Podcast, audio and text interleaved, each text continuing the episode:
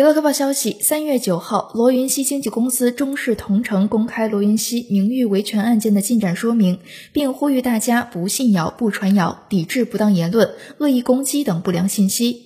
我司坚决维护罗云熙先生的合法权益，并对涉嫌严重侵权的内容继续进行取证备诉。网络并非法外之地，敬告相关主体切勿逾越法律底线。